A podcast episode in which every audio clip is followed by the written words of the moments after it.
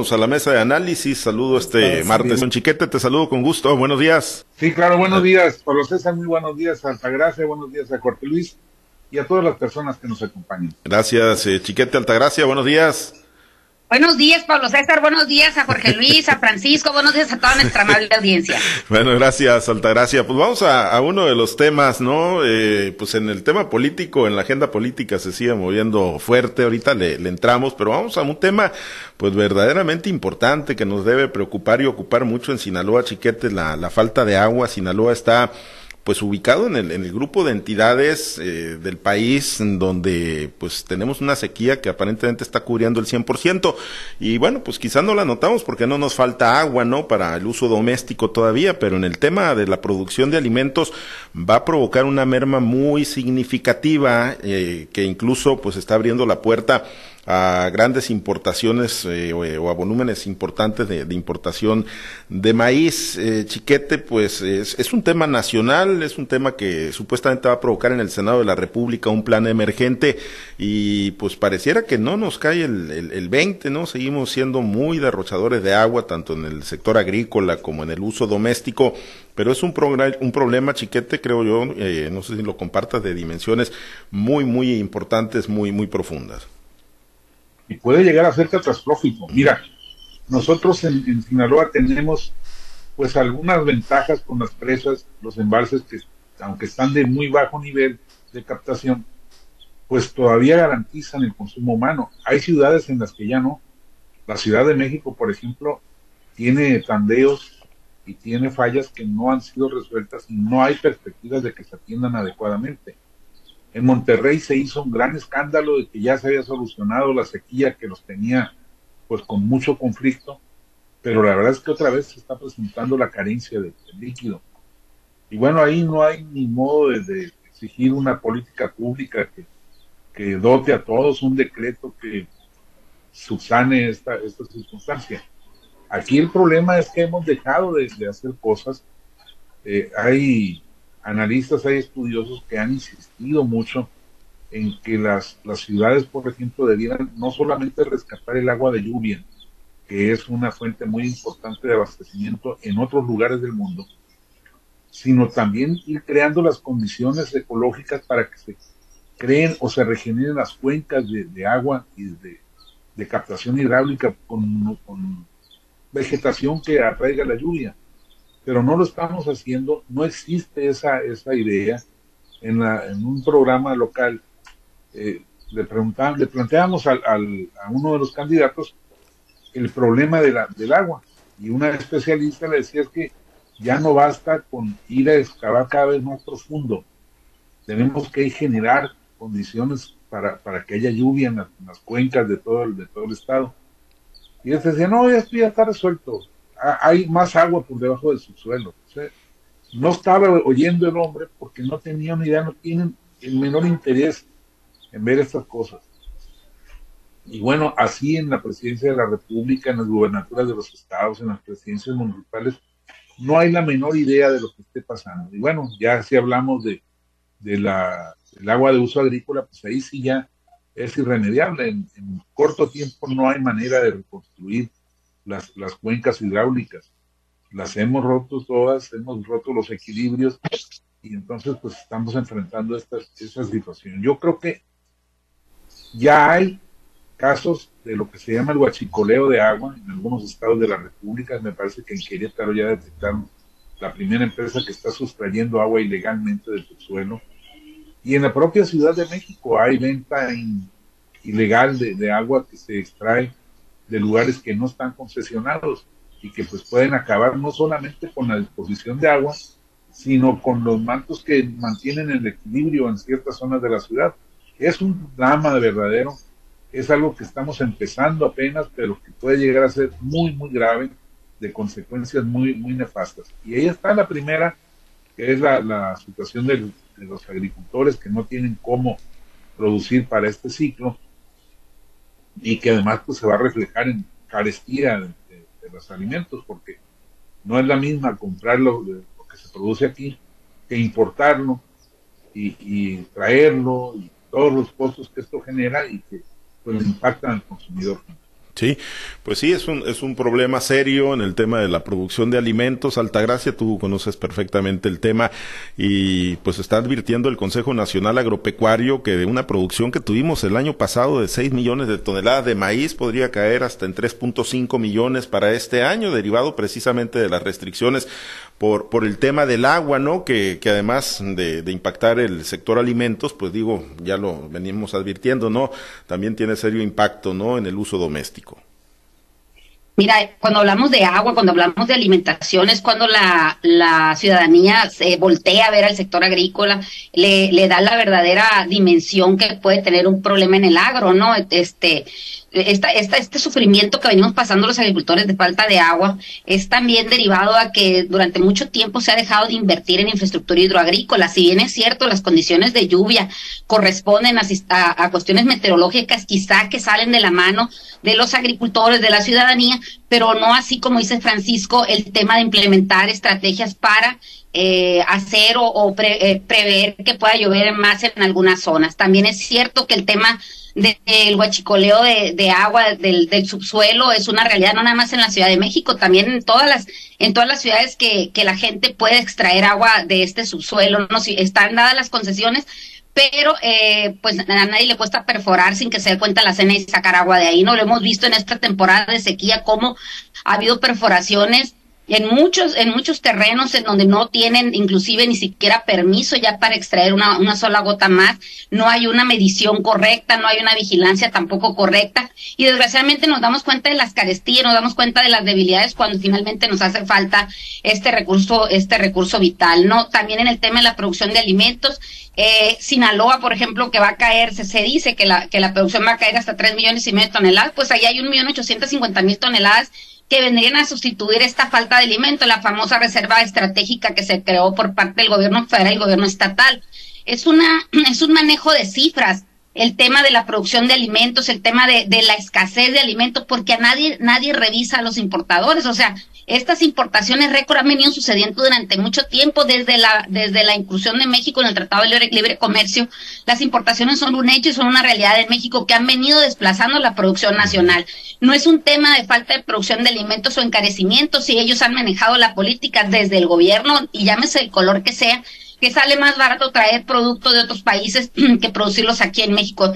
Y la verdad, mientras vendíamos barato no había problema pero ya el año pasado ni siquiera pudimos vender. ¿Por qué? Porque las condiciones de costos de producción de los productores de Sinaloa pues nos dejan prácticamente fuera de la jugada. Entonces, este manejo que se le quiere dar o que se le viene dando de parte de la política, eh, como te digo, de cualquier tipo de color del gobierno, ha venido siendo pues una, una, viene jugando en contra de los productores. Ahorita, ahorita es la falta de agua y la falta de producción de alimentos. Y en el pasado, ¿qué fue? O sea, siempre cuando se habla, por ejemplo, en el tema de, de agricultura de, del desperdicio de agua y se dice que el, el, el, el sector agrícola utiliza desde el 70 al 80% de la el gobierno ha dejado de invertir en él.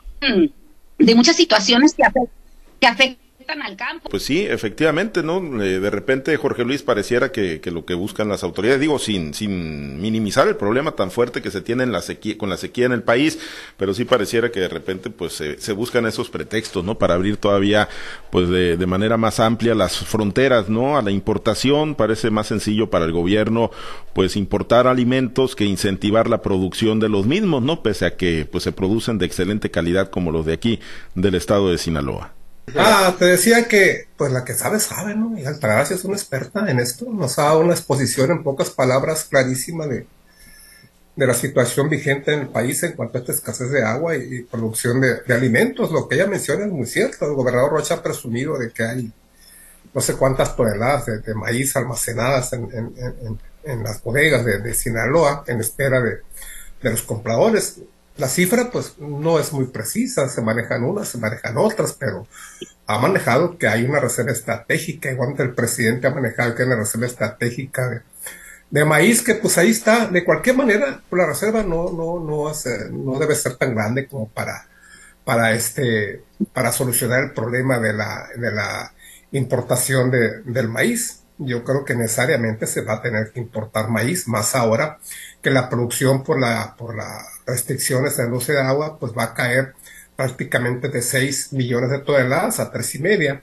cuando hablamos de esta cifra estamos hablando exclusivamente del caso de Sinaloa. Estamos hablando que la producción se cae casi a la mitad y esto es por la, por la escasez de agua en las presas, un problema que aquí en Sinaloa nos tiene muy preocupados en cuanto a la producción de alimentos, pero, pero en el centro del país, en la Ciudad de México sobre todo, la preocupación es por falta de agua para consumo humano. Ya hay restricciones, ya hay restricciones, ya hay este, ya hay polémica política diciendo la, la gente de Morena que es pura política y por pues la responde, pues abra llave de su casa a ver si le sale agua porque en la Ciudad de México ya hay un problema muy serio de, racionamiento de agua, precisamente porque el sistema Cutzamala, que durante muchísimos años ha venido resolviendo el problema de la falta de agua en la Ciudad de México, pues ya, ya, ya las presas están creo que bajo el 50%, el 40%, si mucho me apura. Y entonces es un problema grave. O sea, sí es muy grave que, por falta de agua no se produzcan alimentos, pero sí es más grave todavía que no exista agua ni para el consumo humano, como está pasando en algunos estados. Creo yo que Sinaloa no, no yo no soy experto como el Gracia, pero eh, he platicado con gente que sí sabe y me ha dicho que, por ejemplo, en el caso de Culiacán, la mayor parte del agua que se consume en, los hogares viene de los mantos freáticos, no viene de las presas. Debe haber, aparte, debe haber una parte, eh, por sentido común, que venga de las presas, que se extraiga de las presas para el consumo humano, pero me han explicado que es este, que, la mayor parte de ese agua viene de los mantos freáticos, que obviamente pues también se, también se, se, soportan con, las lluvias, que bueno, pues fueron bastante escasas, muy por debajo de lo normal. Estas lluviecitas, pues que ha habido realmente no, no sirven para nada, salvo para causarle más problemas a quienes producen hortalizas en el valle de Culiacán. Pero pues eh, también lo, lo, como mencionaba Chiquete, hasta donde lo alcancé a escuchar, realmente hasta ahora se preocupan de este problema. Cuando este problema se ha venido, han venido patrón del bote desde mucho tiempo atrás y todavía el presidente López Obrador se negaba a hablar sobre el tema. Habla sobre el tema y propone soluciones que parece que no son prácticas, como traer agua a través de cuáles acueductos que vengan del sureste hasta la Ciudad de México. Yo no conozco ninguno acueductos que vayan de, del norte hasta la Ciudad de México, pues como cuáles acueductos, o sea, ¿cómo vas a traer, cómo vas a traer el agua? Le quiere quitar agua al Estado de Hidalgo, y el Estado de Hidalgo obviamente, pues, pues dice que no, que son para ellos.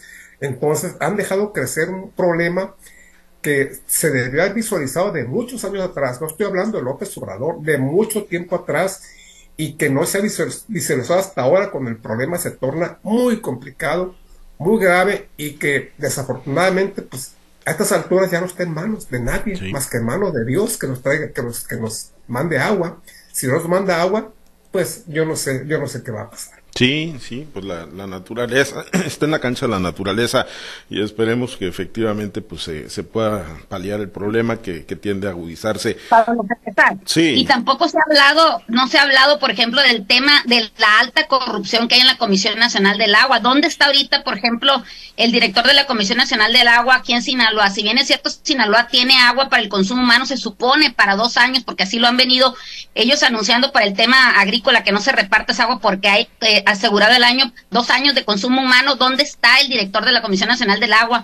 ¿Dónde están estos operadores de, de las presas y de la cuenca que finalmente actúan como si fueran zares o reyes del agua? Ellos dan y quitan, ellos venden el agua y eso no lo sabe la ciudadanía y quizás el mismo gobierno federal, el gobierno estatal, pues hacen caso omiso y se voltean al otro lado porque algún beneficio deben de tener. La Comisión Nacional del Agua desde hace muchos años es un nido de ladrones, incluso desde el gobierno desde Peña Nieto, del gobierno de Felipe Calderón, desde los gobiernos de Fox, desde siempre la Comisión Nacional del Agua se dice que se vende el agua al mejor postor. Entonces, mientras no hay una revisión a esa, a esa dependencia, pues vamos a seguir padeciendo, ¿no? Que esta gente se sigue enriqueciendo a través de la necesidad y de la sed del pueblo mexicano.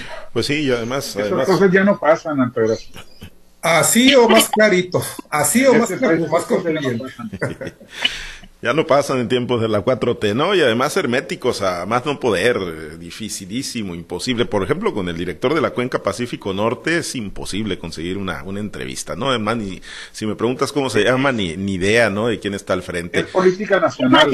sí, lo... para seguir robando. Te aseguro que no sabes ningún nombre de ningún No, no, no, ni del, delegado, de, ni del delegado de la Profeco, ni del, del, Infonavit, sí es. Te aseguro que no sabes el nombre de ninguno. Sí, del, del Infonavit nada más, a, él sí le reconocemos porque la verdad es que sí, sí, pues traen una vinculación importante con medios, pero de la mayoría de los delegados federales en Sinaloa, ni sus luces. Eh, los jefes de distrito sí, sí son muy abiertos eh, para, para dar información. Que quieren dar técnica, sí, sí, claro, no no, por supuesto. Pues además te dicen lo que quieres, pues nosotros no estamos allá en las presas viendo qué tanto suben y qué tanto bajan y cuándo abren las cortinas y cuándo no y a quién le dan y a quién no. Pero bueno, es, es un... El domingo se inaugura otra vez la presa. Sí. Inaugura de nuevo la presa. Pues es lo que es lo que hay, es lo es lo que hay en tiempos de la 4T por acá en Sinaloa. Si no, pues a qué, pues. de riego, se No, y si no, pues a qué. No, no, y ya ya ni chance de que vaya a Badiraguato, porque pues si de por sí así no no le aflojan al trending topic que ha estado ahí en el primerísimo lugar. Pero pues ahí viene este fin de semana de nueva cuenta. Bueno, en los minutos Nada más para cerrar el tema, se supone que este año el fenómeno del niño va a ser positivo, que es un fenómeno neutro que no genera sequías ni, ni, excesos. Entonces va a haber lluvias normales y eso va a permitir que se recupere. Eso dicen los meteorólogos. Pues Oye, Francisco, yo creo que el niño es binario, porque antes decía que con el niño llovía y que con la niña no llovía, y ahora dicen que con el niño no llueve, o sea, ¿aquí le hacemos caso? bueno, chiquete... Ves que eso de las clasificaciones son, son difíciles ahora. Ya es difícil entenderlas y, y seguirles el ritmo. Eh, chiquete, en los minutos que nos quedan, pues este tema de, del plan C ya, ya le pegábamos una repasada, ¿no? Pero ayer por lo claro dijo el gobernador Rocha, a ver, el plan C para el Senado de la República en Sinaloa va con el Partido Verde Ecologista, va con la fórmula de, de Chuy Valdés, no va con el PT que se fue por la libre para, para postular a Jesús Estrada Ferreiro. Pues ahí está más claro, ¿no? Yo creo que pues se abre de capa, digo, sin decir abiertamente que la idea es que Chuy Valdés y Cintia Valenzuela le traten de quitar votos al PRI y a la oposición, pues sí dibuja el camino, ¿no? Que se trataría de seguir en este proceso. Sí, por supuesto. Ahora me sigue extrañando que el gobernador tenga esa facilidad para hablar del partido. Será porque lo hace el presidente. Pero además nadie protesta por eso, es, es, curioso. Pero sí, eh, es obvio que Estrada Ferreiro no lo, no lo quieren ni, ni lejos, ni siquiera exiliado en Siberia. Pero pues sigue siendo una, una estrategia riesgosa esa del, gobierno y de, y de Morena, eh, de diversificar la oferta. Yo no creo que Chuy Valdés, por muy grande que haya sido su impacto social en otros años, pueda llegar a, ganar una segunda, un, resultado de, primera minoría. Ni creo que tampoco le vaya a quitar grandes cosas al, al, PRI, porque el PRI ya no tiene votos. Lo, lo que está generando expectativas en la, en la sociedad es, la sociedad civil, la participación de la gente sin partido, y yo no creo que, que Chuy Valdés vaya a levantar, me parece que el propio Chuy Valdés está acabando ahí pues, lo que poco le, que le quedaba de, de carrera política. Sí, además, bueno, pues postulado por el verde ecologista, un aliado de momento de Morena, y digo de momento porque pues en el pasado lo ha sido de, de otros partidos, ¿no? Que han estado en el poder, Altagracia. Sí, eh, pues pues ya identificado, ¿no? Con, con la 4T, pues iba a ser complicado, ¿no? Además, pues después de, de su renuncia va a ser complicado que, que, le quite votos a la oposición, ¿no? Dice Chiquete que no le quedan al, al, Partido Revolucionario Institucional, pues algunas estructuras le han de quedar, ¿no? Por ahí en los municipios, pero bueno, eh, pues por ahí va el plan C, de acuerdo a lo que dice el gobernador Rocha Altagracia. Lo que sí es un hecho es que el gobernador, el que menos quiere que se le vaya a sentar en alguna curul del Senado, pues es a Jesús Estrada Ferreiro, ¿no? Independientemente de que le vayan a ayudar o no le vayan a ayudar al presidente con el plan C. A ver, ¿qué es lo que le sirve al gobernador en este caso? Pues definitivamente que eh, tener a un senador como de, en el, la persona de Jesús Estrada Ferreiro, pues de verdad de este sí se le vuelve complicado. Y aunque dice que no tiene este sus derechos este restringidos, que más bien los tiene sus derechos a salud, sus derechos políticos, pues ahí los está ejerciendo, ¿no? Pero sí se viene algo interesante en el tema de la campaña, ¿qué van a decir unos con otros? Si ya de por sí estamos viendo que cuando hablan de eh, Cuen, por ejemplo, en esta redención que tuvo al unirse al frente, habla de que, por ejemplo, en Ahome le hicieron trampa a, Mingo Vázquez, pues ahora, ¿qué va a decir Jesús Estrada Ferreiro en respecto al gobernador? Y tanto que se han descalificado el uno al otro, pero pues en política se pueden ver esto y cosas peores. Sí, y seguramente las, las vamos a ver, esas cosas peores, eh, Jorge Luis, pero bueno, pues va, va el plan C por la vía del Partido Verde Ecologista de, de México y Estrada Ferreiro, pues no lo quieren ver ni en pintura, pero pues lo van a tener que ver, aunque pues, ¿cómo, ¿qué auguras, Jorge Luis, ya en el caso de, de, Estrada Ferreiro, eh, subidito de tono su campaña, seguirá remetiendo contra el gobernador Rocha, eh, enfocará sus baterías contra Enrique Insunza Cázares, eh, ¿cómo lo ves jugando a Estrada Ferreiro? Digo, más allá del, del posicionamiento electoral que pueda tener, pues una boca muy suelta sí tiene el exalcalde de Culiacán.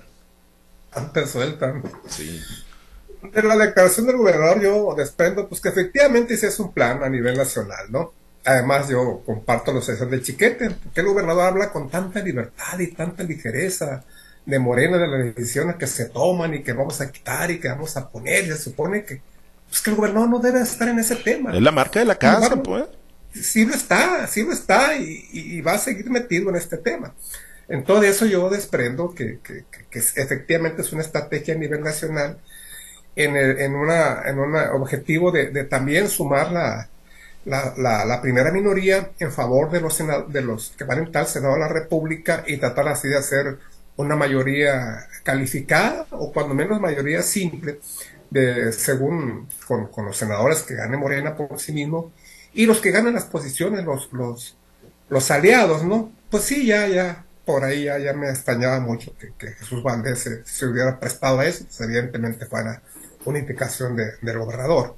Muchos se ha rumorado que ya tienen bastante tiempecito Jesús Valdés trabajando clandestinamente, colaborando con el gobernador Rubén Rocha. Y bueno, ven a, Jesús Valdés como un exprista que, que, que, que arrasaba y que encabezaba multitudes. Y sí lo fue, sí fue una figura del PRI. Yo, que estoy aquí en Culiacán, yo, yo así lo calificaba, con una revelación del PRI con mucha gente a su favor, pero, pero ya se acabó.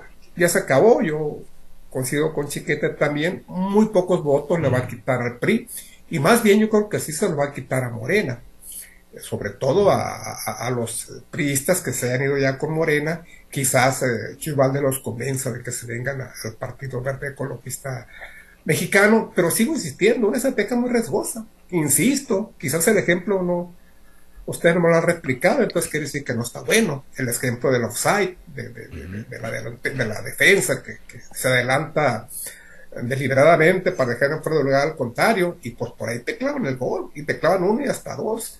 Entonces, eh, esto pues, pues podría poner un riesgo no medido todavía a Morena de que pudiera, pudiera dar su resultado sorpresivo si le quitan votos y si, y si prende la coalición PRI, PAN, PRD, PAS, en el caso de la, de la senaduría, pues se le pueden complicar, se le pueden complicar las cosas a Morena. Y la estrategia que parece muy hábil, muy inteligente, muy escrupulosamente planeada, pues se puede venir abajo. Pues sí, ahí está el tema que, que prenda, ¿no? Que prenda la fórmula de Paloma Sánchez y de Eduardo Ortiz, que hasta Ese es el problema. Ese es el tema. Ese es el tema, ¿no? Ese es otro que problema. No, que no se ve por dónde, pero bueno. Pues es lo que hay, de tres fórmulas. Que prenden el carbón en las carnes asadas, el como el que prende el carbón que no, sabe, tiene toda la intención, está el carbón, está el combustible, pero, no sabe no cómo. Termina, Así es como veo yo Bueno, pues nos vamos, Altagracia, excelente día. Vivamos un excelente día. No, vayan este día No vayan a circular por enfrente del Congreso, ahí están los universitarios otra vez, ¿no? En manifestación. Desde Oye, ¿cuándo juega el América con ese equipo de tercera división que les ganó de allá de Costa Rica? Eh? ¿Cuándo es la no, No, el de Nicaragua. No, no, ya, ya, ya, pasamos eso, ya, ya le ganamos. El, de vuelta, ya estamos instalados en la siguiente ronda.